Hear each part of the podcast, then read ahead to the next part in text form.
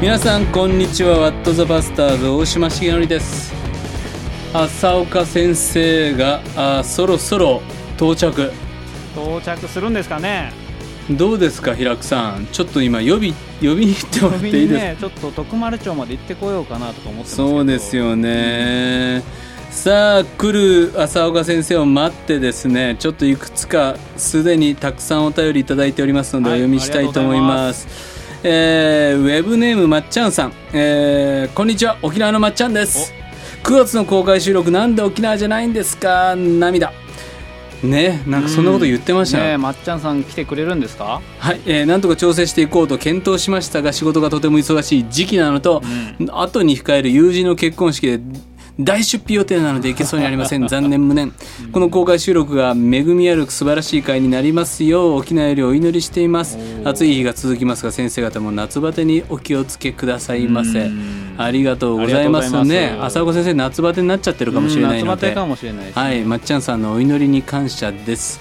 さあ、えーっと、細川さん、お祈りありがとうございます。ディレクター名で来ましたよ。はいえーなんか細川さんが祈ってくださっているのかもしれませんがこのように番組とリスナーが同じ視点でイエス様を信じ祈り合えることは素晴らしいことだなと思います。やはりただのラジオ番組じゃないですねこのような普通の番組とは違う距離感がクリスチャンとしてもリスナーとしても感謝なのだなと。番組制作も日々多くの労があると思いますが一つ一つ祝されるようにお祈りしています。続いてミセスシシさん。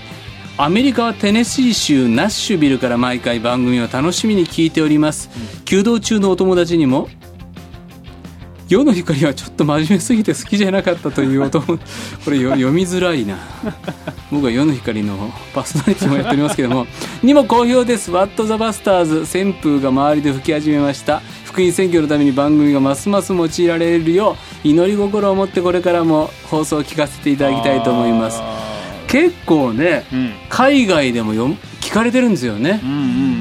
でね、あのー前回言いましたけどちょうど7月末にヨーロッパぐるぐる回ってて、ええ聞いてますって結構な人が言ってくれたんですやっぱりね日本語でなんか聖書の話を、うん。こうメッセージをやっぱり聞くことにちょっと飢えてるっていうか、んんんまあでもうちのこの番組なんかあんまりそんな感じじゃないけどね。そうですね、うんうん、でも確かにアメリカからもね、あのはい小麦さんという方メッセージよくくださるんですけど、はいはいはいはい。その方もよくあのアメリカで聞いてますっていうねあ本当に、ね。本当にええ。そうですか、うん。嬉しいですね、うん。アメリカかからヨーロッパから、あぜひヨーロッパの皆さん聞いてたらまた番組にお便りください、はい。さあ今回もですね、えー百武真由美先生に引き続き来ていただいてます、えー百武先生どうですか？うちの番組のなんかいくつか聞いてもらった感想は？この間読書感想文のを聞いて、はいはいはい、はい、で本読みたくなって今日何冊か借り学校で借りてきました。あらあらあらあらあら。だ何の本？何の本？えっとねエグにエグに香りとか。おーおーおーおーおーなんだっけ？えっ、と冷静なんだっけ？なかったっけ？東京タワーとかね。ああー。好き。はい女性小説家の。言葉のね、うん。あの独特の言い回しとか、うん。うん。響きとかがうん。なんか私はすごくフィットするんですよ。あ、本当。うん、今ね言いたい人がいるんだけど名前出てこないや。ドハマりした人いるんだよね。女性で。女性で。うん。他なんか言ってきてくんない？川上美恵子とか。ああもうもう読むな。辻村今流行ってるのは美月でしたっけ？あの深い月ね。宮部みゆきぐらいしか思い浮かばない。あ宮部みゆきも好きだよ。宮部みゆきも片っ端から。宮部みゆきの歌者とかね。うーん。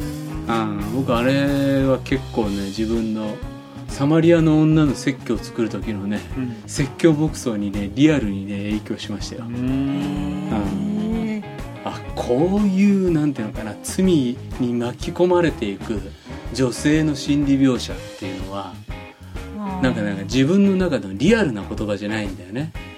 それをこういう風に表現してくれるとうん。ものすごくねでやっぱ小説っていうのは人間の罪をなんか言葉化するねうん凄みがあるよね。あーまだ出てこない。村上優香とか。うーん。いやじゃないな。村じゃないな。えっ、とねごごめんね出てきたら言います。僕のね近い、あの牧師がですね、うん。まあ言ってたことなんですけど細川なんちゃらっていう牧師が言ってたんですけあど細川なんちゃらって牧師ね。うん。あのドイツで会いましたそうですか、うんうんうん。そうですかそうか。もうはい。結構老いぼれなんですけど、やめてお父さんのことそういうふうに言うの。なんかですね、あの牧師交代したらしいんですけども、はいはいはいはい。その公認牧師にですねなんか、まあ、アドバイスしたらしいんですけど、うんうんあの聖書を読むなと。うんおう なんか小説を読めと。聖書は君読まなくていいから、うん。小説を読んでさっき大島さんが言ってたようなその、伝えるために掴むんだと、小説からそういうことを語彙とか、うん。伝え方をあんた学びなさいと、うん。なんかそういうことをですね教えたみたいで、うん。まあの人本当に牧師なのに聖書を読むなとかね。前回の放送でも聖書を読むことを学びましたって百武先生がいるのに まあそういう牧師もいるんだなと。いやーなんかやっぱり車に構えたお父さんから生まれた息子は車に構えるうーんですかね。ただねこの平久さんのお父さん牧師なんですけれども、うん。僕はねなんかね昔一緒に教会訪問行ったことあってねあやっぱ KGK すごくサポートしてくださってて、うんうんでねやっぱりね牧師っていうのはあの説教においてねやっぱね信徒をね十字架につけて殺すんだって言うんだよね。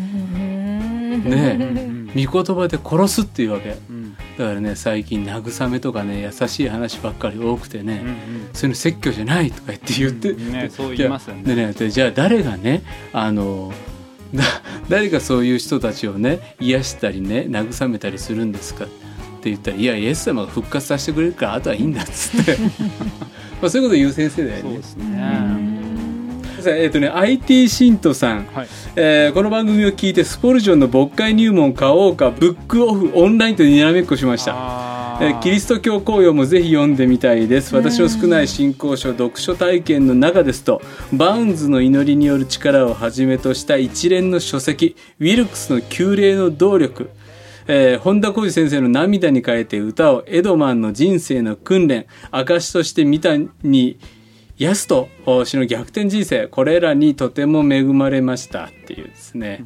こんなお便りもいただきましたね。百武先生なんかおすすめの本とか、ちょまだ夏休み中なのでこの放送中。あそうね。ん。今だからこの間村上春樹のねはいはい。羊三部作って言われたので、いはい。一生懸命今それ読もうと思って、すげえ。あ本当？影響力すごいですね。あまあ本新新学書はあんまり読んでないですけど、はあはあはあはうん、やっぱねいいですよ村上春樹は。旅に持っていくと。うん。遠い太鼓とかねヨーロッパ巡るのにはとても良かった。へうん。ラオスのなんだっけ？ラオスに何があるとあ言うんですかね？でしたっけ？えラオスってあのあれ？エッセイのやつ、そうそう一番新しいんですかね、うん。だからやっぱりねエッセイは小説のタッチと全く違うんだよね。そうですね。うんあの人の言葉なんですよ。そうそうそう、うん。でねそれをね読んでるとねやっぱりね自分の思考のパターンにねやっぱね物の見方のパターンにね影響はどこに視座を置きながら、うんうん。自分の文章を考え抜いてきたのかっていうのによく気がつくかな。う。ん。うん。さあさあそれで他進行書おすすめ。うんあの恥ずかしいんですけど牧師になってからね進行書あんま読んでないんですよ素晴らしいですね。これちょっとカットした方がいいかしらさっきのさっきの細川お父さんとなんか似たような。いやというのはねうん。あの進行書も仕事のモードで読むと、うん結局ねそんなに残らないんです自分の中になるほおどーなるほど。うんあの自分で読みたいと思ってうん。読まないと、うん。言葉がねとどまっていかない感じなんですよ。それうん。進学書もそうなんですけど、うん。なんかこう必要に駆られてこのテーマで何かを話さなきゃいけない書かなきゃいけないって言って何か引っ張り出してきて読んだ本は、うん。その時はねすごくよく分かった気持ちになるんですけど、うん。うん。1ヶ月後ぐらいにねもう忘れちゃってるんです。うん。だからあの今もうこれが読みたいってなるまでちょっと置いておこうと思って今何年が経って？3年目。でもあの確かに進学書とか進行書って本棚に置いとかなきゃいけない本だったりもするじゃない。ここぞでやっぱり取り出さなきゃいけない本だったりもするからね、うん。あでもなんかんでもなんかもっと10代とか20代の頃の心にグッときた読みたくて読んで今も残ってる新興書進学書ってあります？新興書では、うんロイド・ジョーンズ、おおファン多いですねロイド・ジョーンズは。うん。難しくてよく分かんなかったんですよ、うんうん、で3回目ぐらいにね、うんうん。あってあのロマ書の公開書が出始めた頃で、うん。あロマ書ってこういうことを言ってたのかなっていうのがうん、なんかねふっと落ちた瞬間に、ロイド・ジョンズロイド・ジョーンズ先生の、うんうん。なんかねこのねなんでこんなに熱く一生懸命語ってるのかがねうん。分かった感じがして、うん。とっても感動したのをよく覚えてますね。いやーロイド・ジョーンズはファン多いですよね、うん。今もねどんどん。国復刊版っていうんですか、うんなんていうんですかね。多いね。多いね。出たりしますね、はい。うんさあさああ他あここにもあった。えー、ウェブネーム飯田隆。あ飯田隆ウェブネームって何ですか？マサル先生大島さん今回もむちゃんこ濃くて面白かったです。知らない本もいろいろあって二人とも博識だな村上春樹。えー村上龍も私もオールドファンです。羊三部作ダンスダンスダンス。世界のオール終わりとハードボイルドワンダーランド旧作が大好きなので捨てられない親近感です。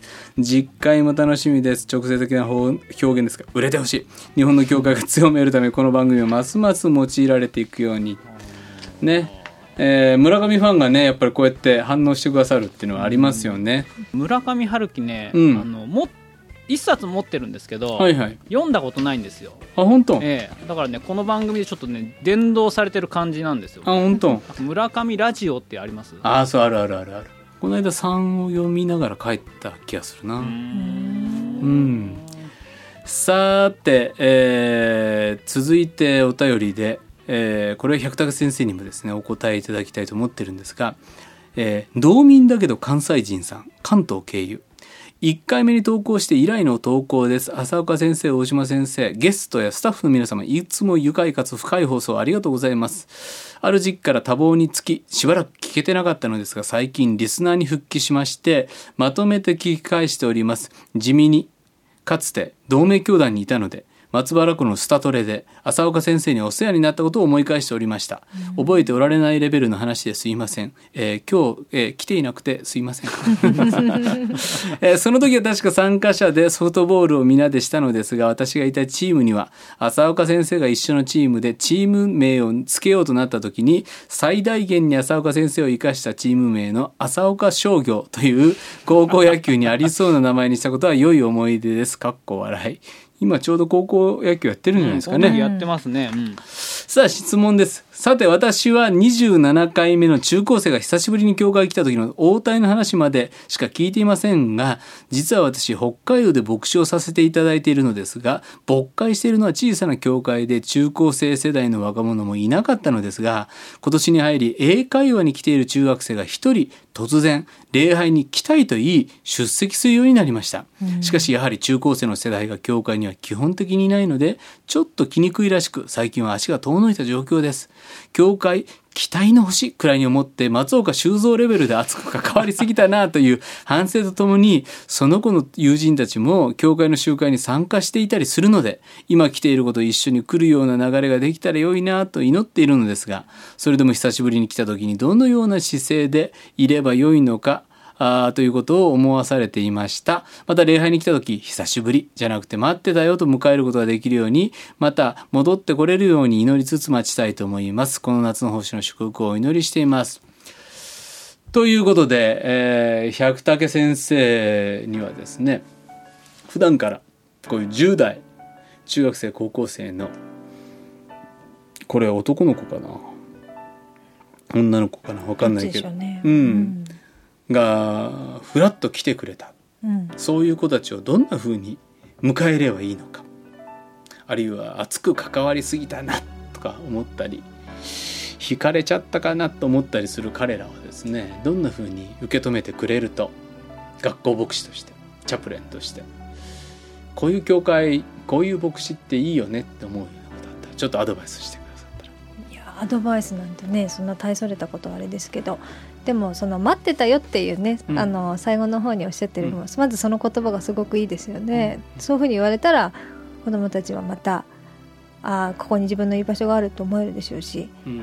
その松岡修造がねど,、うん。どれだけこう熱かったのかが分かんないですけど、でも先生がご心配なさっておられるほどうん。多分そのダメージはうん。長続きはしないと思いますけどもね。うんうんうん。というのはあの私男子校だからかもしれないんですけれど男の子に関してはうん。なんかね寝るとすぐ忘れちゃうみたい。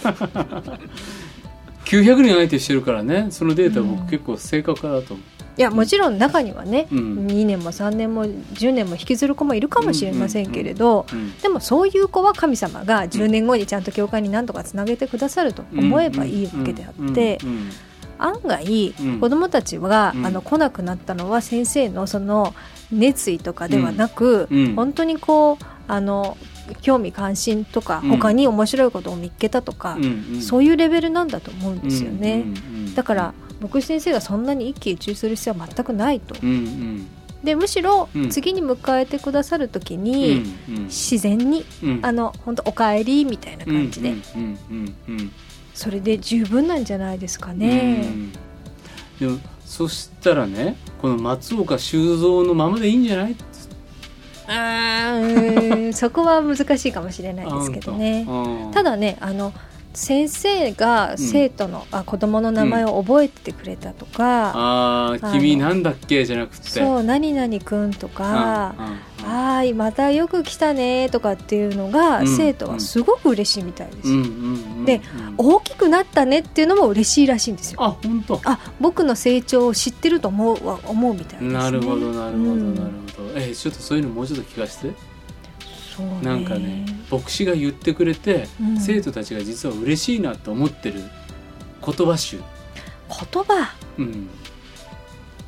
そうあのよく来たね。おかえり。おかえり。あとはあれですね。あの言葉じゃないんですけど、うん。これ私どこでも必ず言うんですけどね。あの変なとこに力入れないでちゃんと説教してくれた牧師先生のことをすごく生徒は喜んでます。うん、ちゃんとまあもちろんだけどちゃんと聖書の言葉を語るっていうのが僕子供たちは一番うん。嬉しい。うん。うん。なんかこうサービス精神旺盛なのもうんうん。大事かもしれないんですけど、うんそこに終始してねなんか礼拝がうん。グダグダだったりすると子供は帰って、うん。あもういいやって思うみたいですね。うんあるいはこうなんかすごく自分に迎合したような説教を聞く、聞いたりすると、うん。子供たちは、うん、もういいって思うみたいです。じゃあ教会のおじちゃんおばちゃんたちは？説教しないじゃうん、文級はねうん男の子に関してはレベルが超高いらしいです。ない難しいってこと？えっ、とね恥ずかしいんですって。うーんいろいろでほら文級って双方のコミュニケーションを図ろうと思って質問いっぱいするじゃないですか。中学生。か高校生か。ね、そうそうそう,、うん。うんうんでなんか質問されてもうん。今喋りたくない時期なのに、うん。あはいみたいあなはい。であはいって言うとまた次の質問が飛んできてうん。なんかだんだん面倒くなっていくみたいな。あそこ行くとすげえなんか聞かれちゃうから嫌だなって思っちゃう。ん。うどんな風にしたらいいの？あのなんかこちらっていうかおじちゃんおばちゃんの教外学校の先生たちからするとうん。この間がたまらなく怖いみたいなことを思って聞いちゃうんじゃない？ああ間が怖い。それは大人はみんな思うことですよね、うんうん。でもねせあの生徒たちがその時間に一生懸命いろんなことを考えているので、うんあんそれをね静かに待ってくれるっていうのがとても大事だと思うんですよね。だからその間が怖いなと思ってペラペラ喋るよりはうん。彼らがじーっと黙ってる時にうん。一緒になってじーっと聞いてくれ、まま、待ってくれてるっていうか、うん。まあ普通に沈黙のままいていいんじゃないってこと。うん。うん。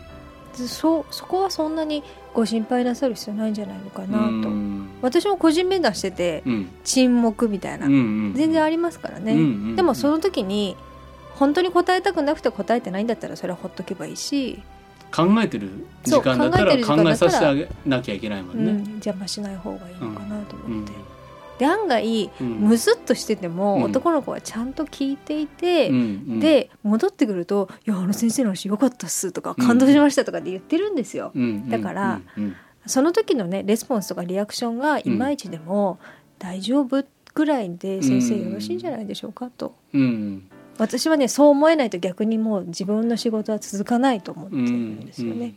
その礼拝に来てる中高生たちがいるじゃない、うん、どんな風に声かければいいと思うのかな？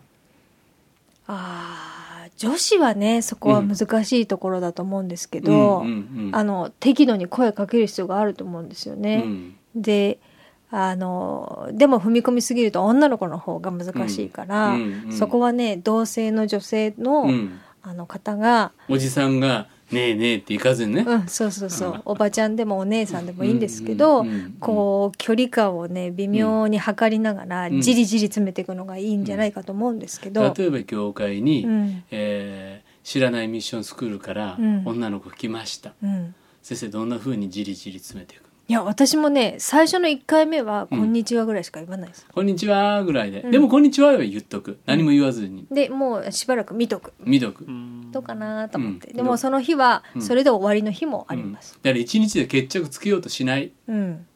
うん、でまあその次に来てくれるかわかんないんですけど、うんうん来てくれなくても他の教会でつながってくれればいいのでね、うんうんうんうん。ううんんでもふつ2回目も来ました。じゃあ次は？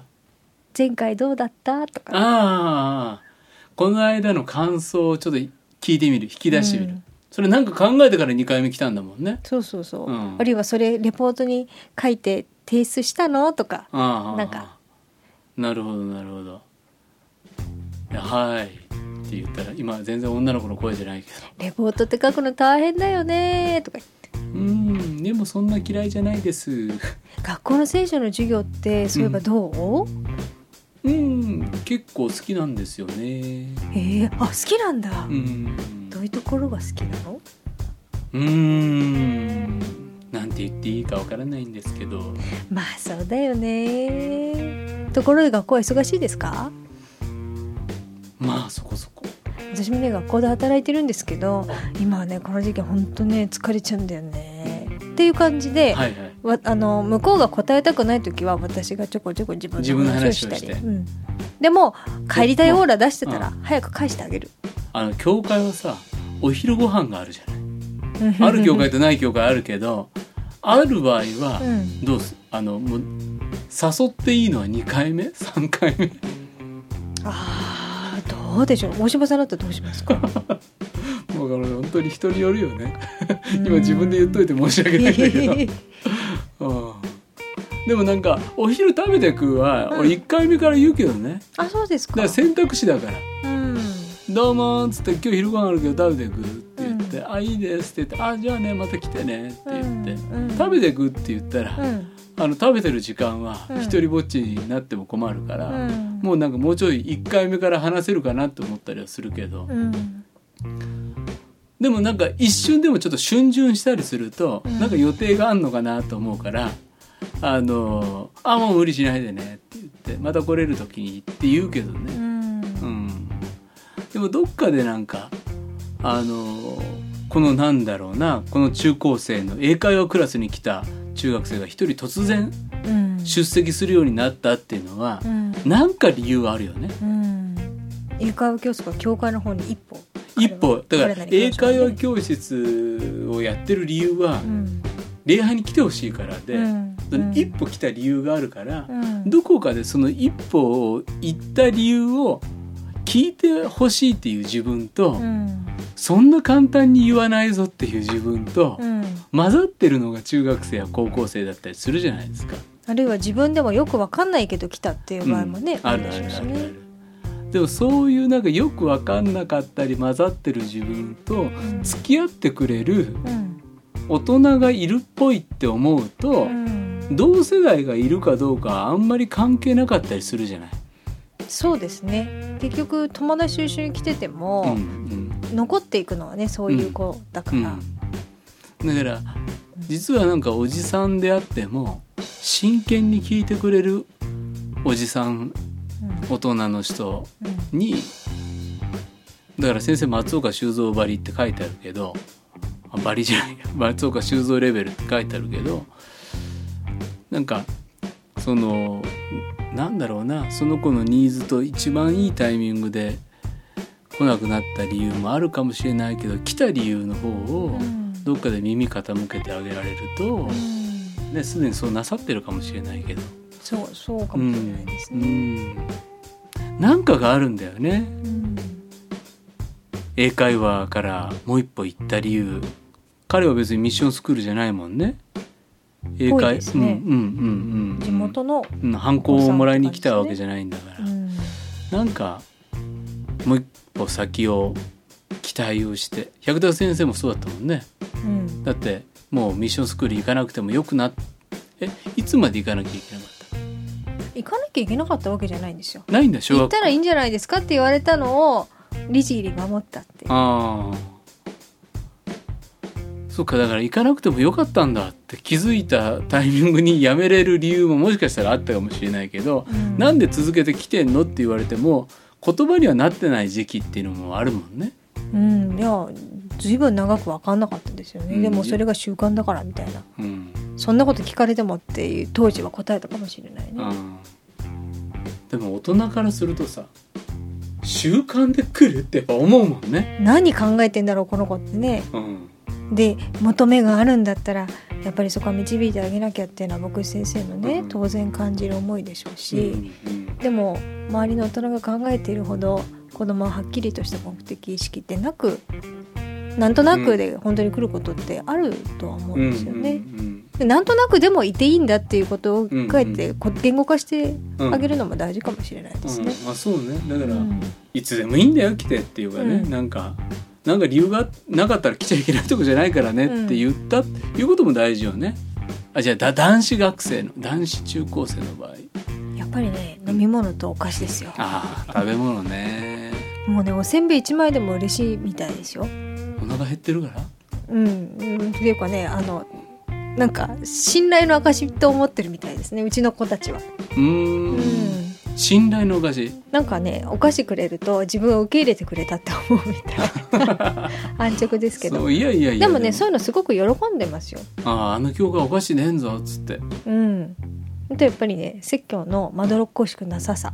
ああ明快な説教ね。うん。うん。いやそれは結構子供たちの中シビアだで。よね。うん、あのせあのあの教会はよくわかんないから、うん。じゃあ俺のとこ一緒に行こうよって言って、うん。結構そういうことやってるんですよね。そうだよね。近いから行くわけじゃないんだよね。うん、家からね。友達の口コミの評価がすごく高いみたいですね。それさ今度さなんかデータにしてくれない？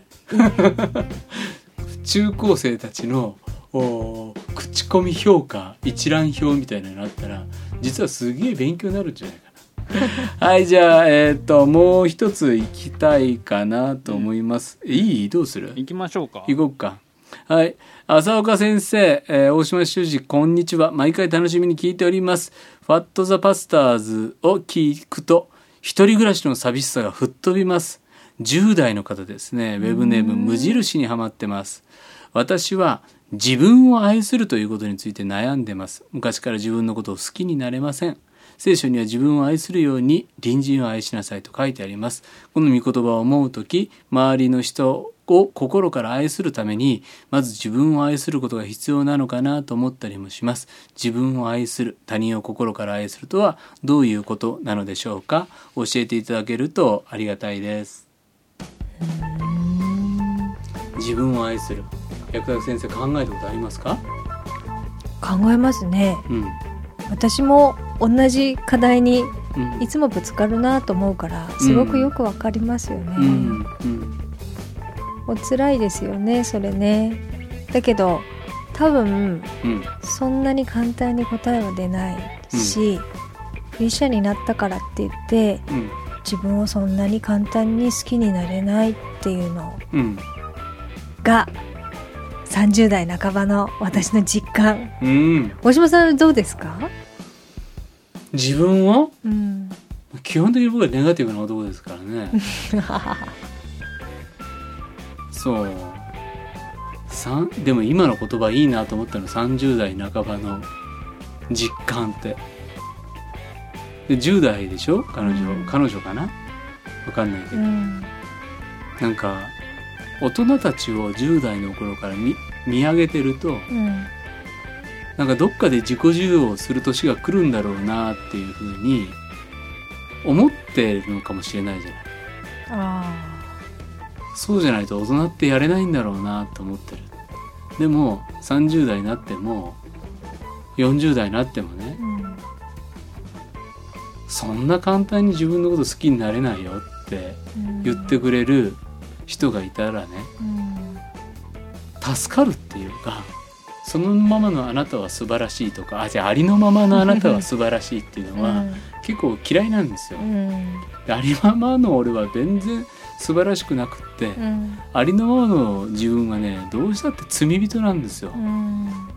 でそれを素晴らしいっていう人を見るとうさんくさくしか思わない。うんでもありのままの自分は罪人なんだけどそんな自分を愛してくれた神は素晴らしいんであって、うんいつまでたっても自分が素晴らしくなれたなんて思った日は40歳過ぎてもいつでも来ない。うんだってこの収録終わるたびに今日もダメだったなとかまたいい余計なこと言っちゃったなとか思うし礼拝終わってご奉仕終わって帰りはなんかバカバカ俺バカとか言って自分をなんか責めて終わって、うんなんか自分の存在もそうだけど自分のやったことを好きになれたかっていうとそんなこともそんな簡単には来ない。うん。むしろ誰かに褒められてうも、ん。本当かなってうん。先に動いちゃう。うん。だから自分を愛するように隣人を愛しなさいって言われた時に自分を愛せないから隣人を愛せないんだ。でそんな短絡的にうん。なんか考える必要もなくていいっていうか、むしろね、うん。あの聖書自体がそんなにこう安直なことをうん。こう、えー、と無印大好きさんでしたっけ、うん。に求めてるわけじゃないとは思うんですけど、うんうん。私自身もね経験があるんですけど、うん。教会の中にいるとねやっぱりそういう経験をあ自分がねクリスチャンになって自分を好きになれたっていうような証をする人の話を聞くときにねものすごく煽られるんですよ。うん。で焦るんです、わうん。私は焦ったんです。うんうんあもう自分のことこんなに好きになれてるクリスチャンがいる。あるいはそれはもうちょっとこの方が年がいくとまさにね恋愛結婚とかね家庭みたいな問題にぶち当たっていくと思うんですけど、うんうん結婚して初めて神様の愛がよく分かったとかっていうことをねうん。言ったりする人たちの証を聞いた時に、うん。その証に煽られて、うん。そうなれない自分をうん。なんかね受け入れられなくなっていくんです。うん。決してねそれはそれでいい証なんですよ。うん。だけど、聖書そのものがあなたに向かって言っている言葉がそれなのかどうかっていうこととうん。うん。はちょっとね違うっていうか、うん。だからそういう意味で私教会の交わりですごく救われたしうん。励まされたけど、苦しかった面もいっぱいあるから、うん。彼女がうん。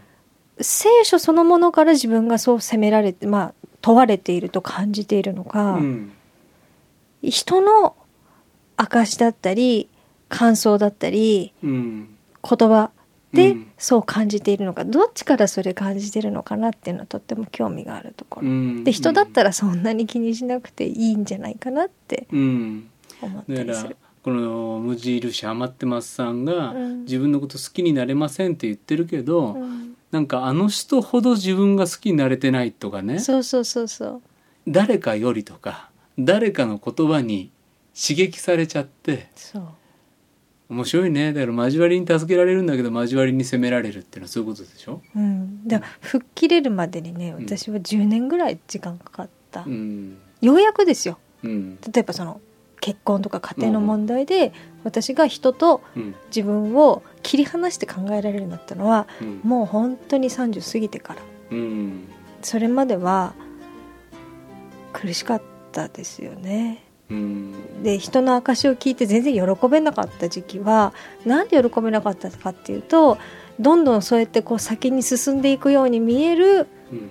他のクリスチャンと自分を比較して聖書そのものの言葉とか神様が私に語っている言葉がねうまく入ってこなかったのかなと思うんですよね。その先に進んでいるように見えるっていうの？立派なクリスチャンに見えるんです。その自分をねじゃあ受け入れられたっていうふうにうん。証ししている友達が周りにいたりするとね、うんうんあこの子はこんなに信仰的にステップアップしてるのに自分はっていう、うんでねそういう言葉ってなかなか教会の中でうん。言えなかった私は、うん。恥ずかしくって。うん。うん。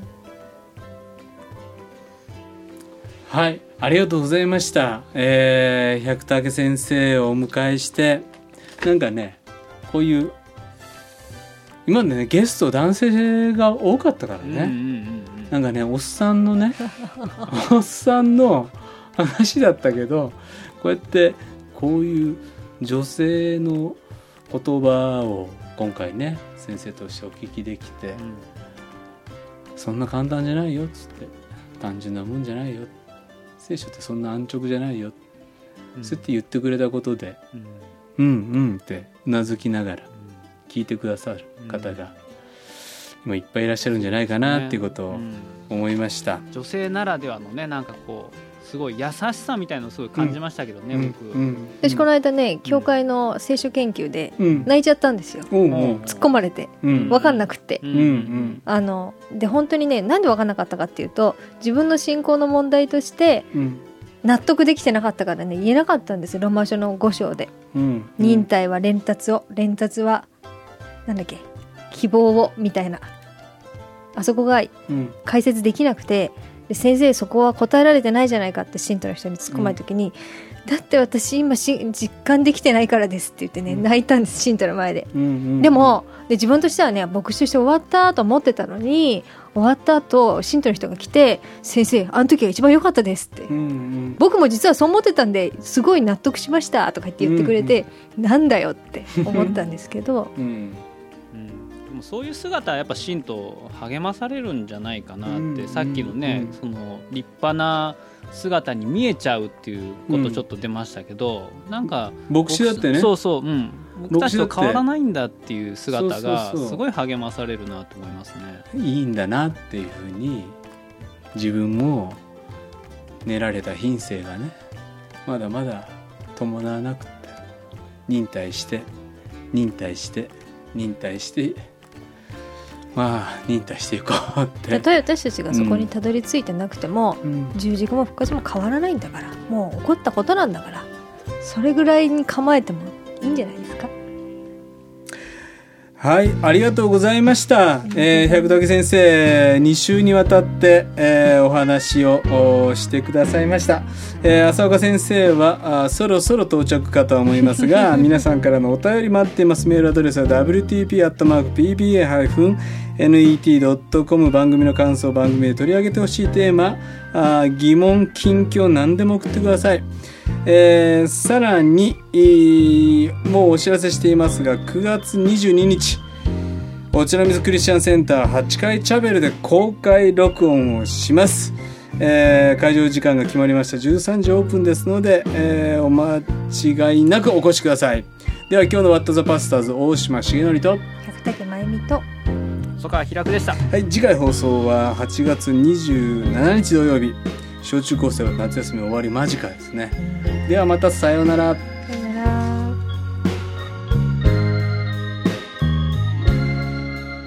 この番組はラジオ世の光テレビ「ライフライン」でおなじみの PBA 太平洋放送協会の提供でお送りしました。